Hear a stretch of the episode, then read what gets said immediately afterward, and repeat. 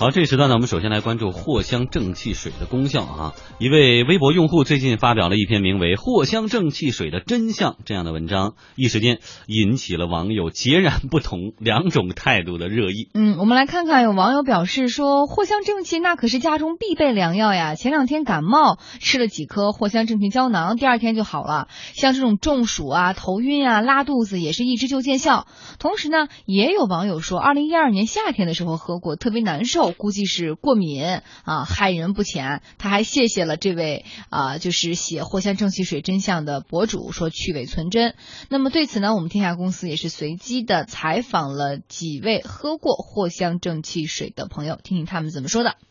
本来藿香正气水那个味道很难以接受，所以现在藿香正气水不就大多都变成胶囊或者是那个软胶囊了吗？喝下去之后就胃里面很很想吐，有的时候会拉肚子，但是。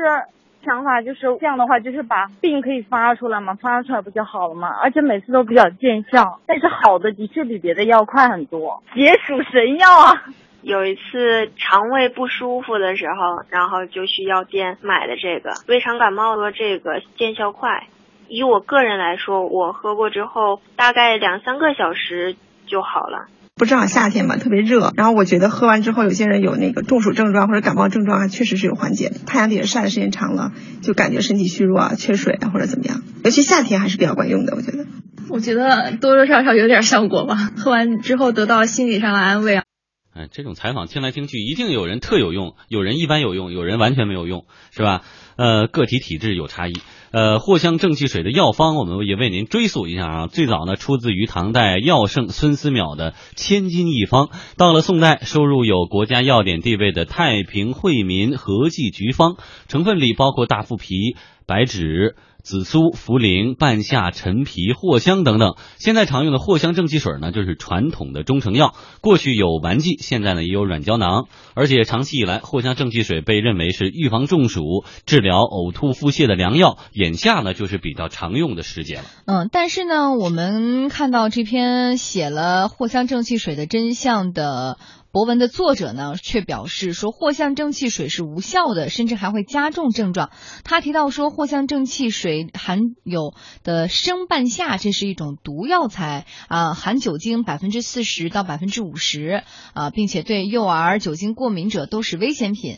虽然药水说明书按照国家的食药监的相关规定注明了成分，但是并没有在它的说明书当中警示酒精还有其他的药品连用可能导致的。不良反应。对此，天下公司今天联系到了生产厂商，他们表示，生产过程当中对于生半夏等等药材会进行处理，并且控制了剂量。同时呢，消费者服用的时候也不要过量服用。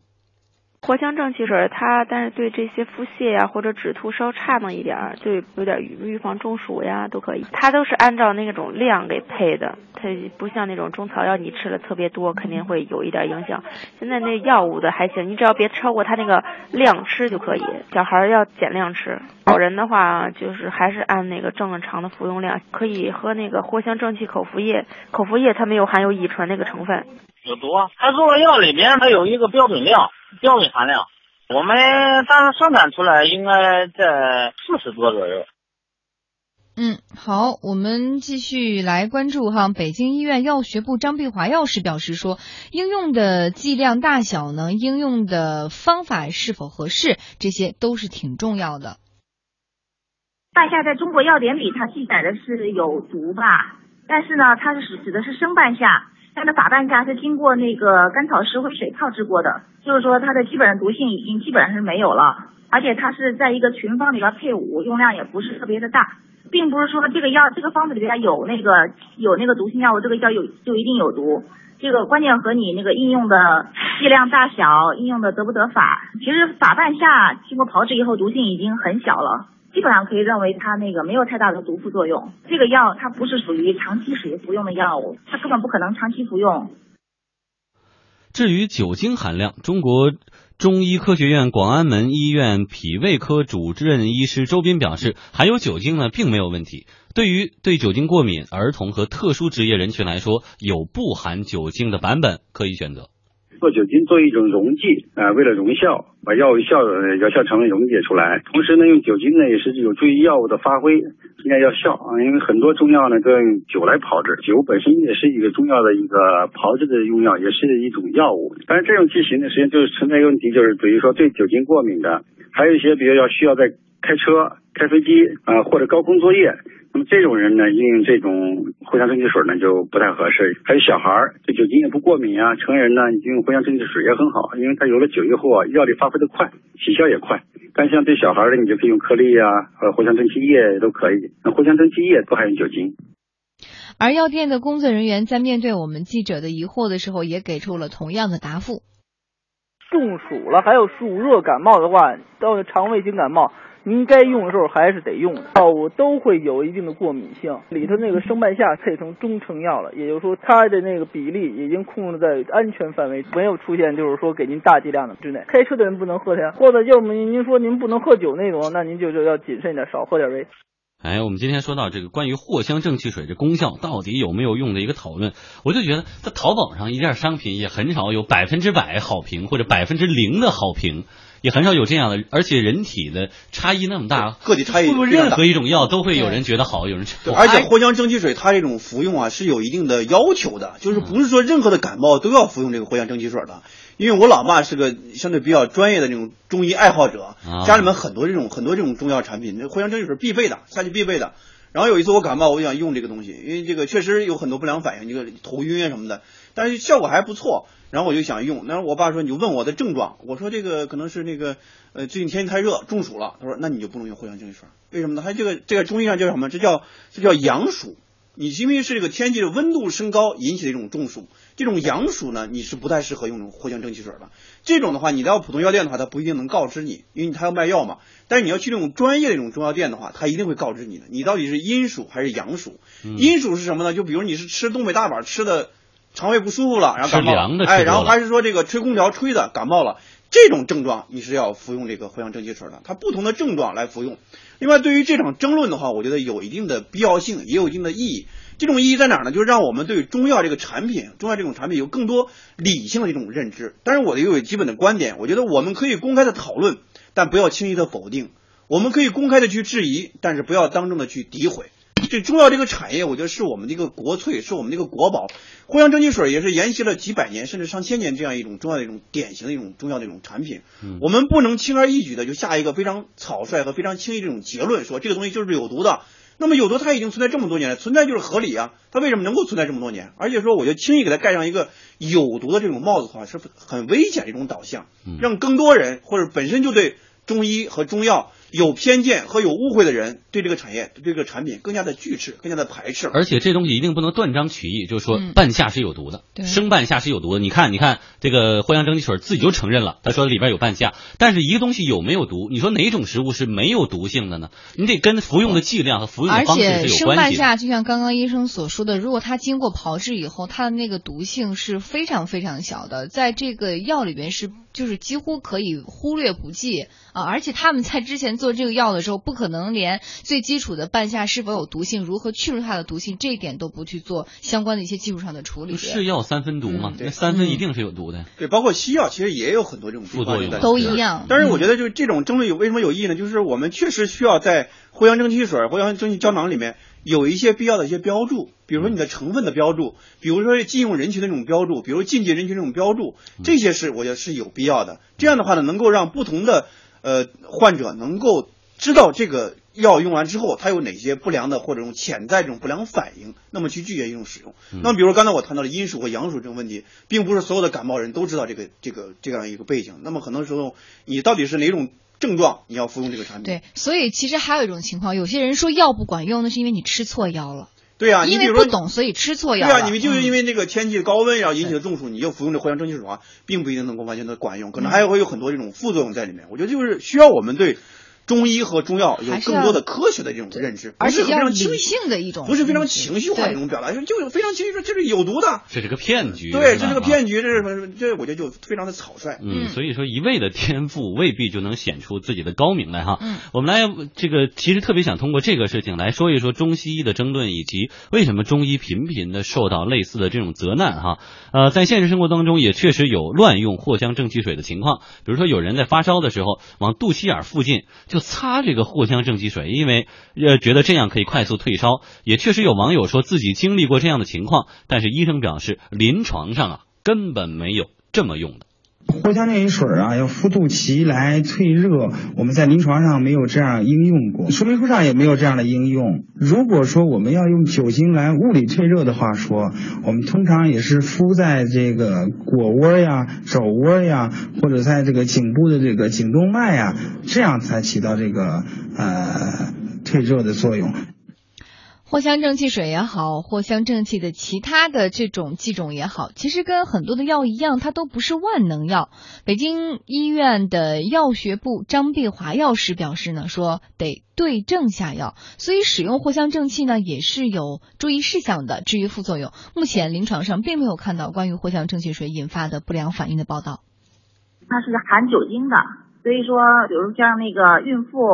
儿童可能就不能服用，然后像一些司机、高空作业者要慎用，那么在工作的时候不能用。还有一个酒和一些别的药物会发生反应，比如像酒和头孢类合用的话，会引起那个双硫仑样反应，也就是说，某一些头孢类药物呢会影响那个酒精在体内的代谢。导致体内那个乙醛蓄积中毒，这是一个比较严重的不良反应。所以说，藿香正气水可能就不能和西药中的头孢类、甲硝唑，然后还有一些某一部分口服的那个降糖药这一类，凡是能引起双硫仑样反应的这个这个药物都不能和那个藿香正气水合用。至于说这个药如果单用的话，应该是没有太大的副作用，临床上没有看到这种藿香正气水引起不良反应的报道。还有医生表示，就像刚才张毅所这个分享的那样，中暑中暑呢也是分为阴暑和阳暑。一般来说，温度升高由高温引起的头晕、眼花、发烧、晕厥这种行为叫做阳暑。藿香正气水当中呢，大多数成分属于温热的药物，所以呢并不适宜治疗阳暑。而藿香正气水呢，一般针对于乘凉。吹空调、过度吃冷饮等导致的外感风寒、内伤湿冷、头疼、头疼发冷、胸闷恶心的这种。阴中暑的这种情况是有效果的。对于阳暑的病人，我们要一般要主张用一些清热解毒的药，比如说金银花、黄芩、连翘、菊花。阴暑的病人，我们主要是要祛湿健脾。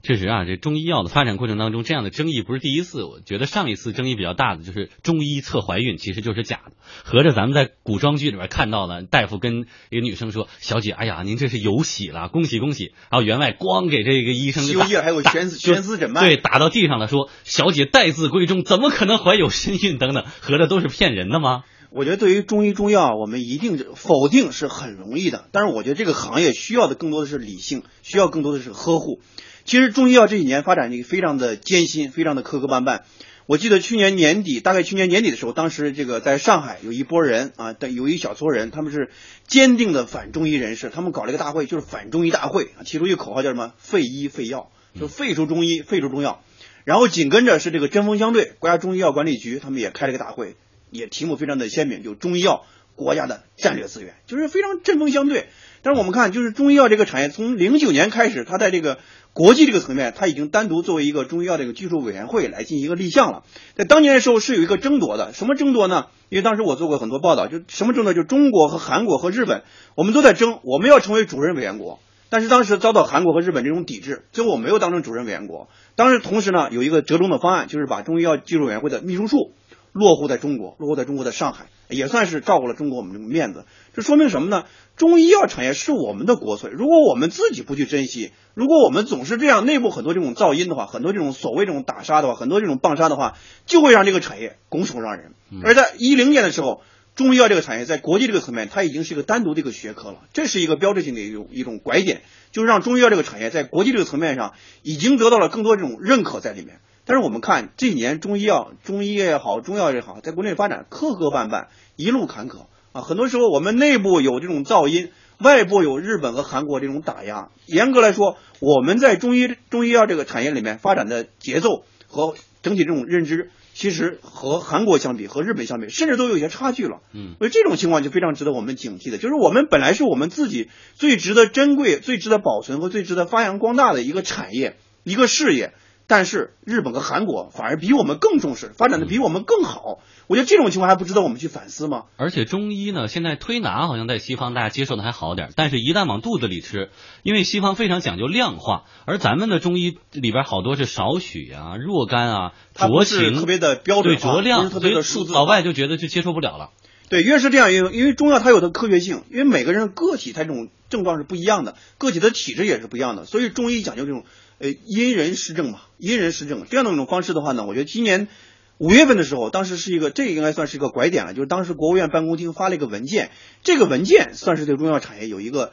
等于是做了一个规划，呃，未来十年到二十年的一个远景的规划。这个规划，我觉得它非常鲜明的，就把中医药作为我们国家战略产业和战略资源进行了一个定性。所以在五月份的时候，你看很多。跟中医药相关的股票都出现了一个暴涨，我觉得这是一个好事儿，就是在国家这个层面上把中医药和中医中医药这个产业盖了一个说啊，就是真正是官方来认可、官方提倡和扶持的这样一个产业嘛。那再不是，但是我们坊间的舆论和我们媒体的话，我觉得需要更多这种正向一种引导，而不是一种单方面这种炒作和这种和这种也博眼球这种方式，能够让这个产业能够得到一种健康的一种发展。过去的时候，我们现在中医这个产业它不是一个严格说还不到一个产业这种规模。我们看很多这种中医药这种企业规模都很小。到十个亿这种企业已经是巨无霸，已经发展很大了。但是我想，这个产业应该是可以发展的很大的。过去我们之所以发展的不大，就是我们始终是一个产品的思维。但这种产品的思维，在国内你看还有很多这种质疑，这个有毒了，那个有毒了。这产品的思维我们都走不下去。所以我觉得未来的话，这个产业发展更好的话，就我们从一个产品的思维到一个产业的这种思维，同时我们的舆论环境要更加的理性，更加的客观。好，谢谢张毅的点评。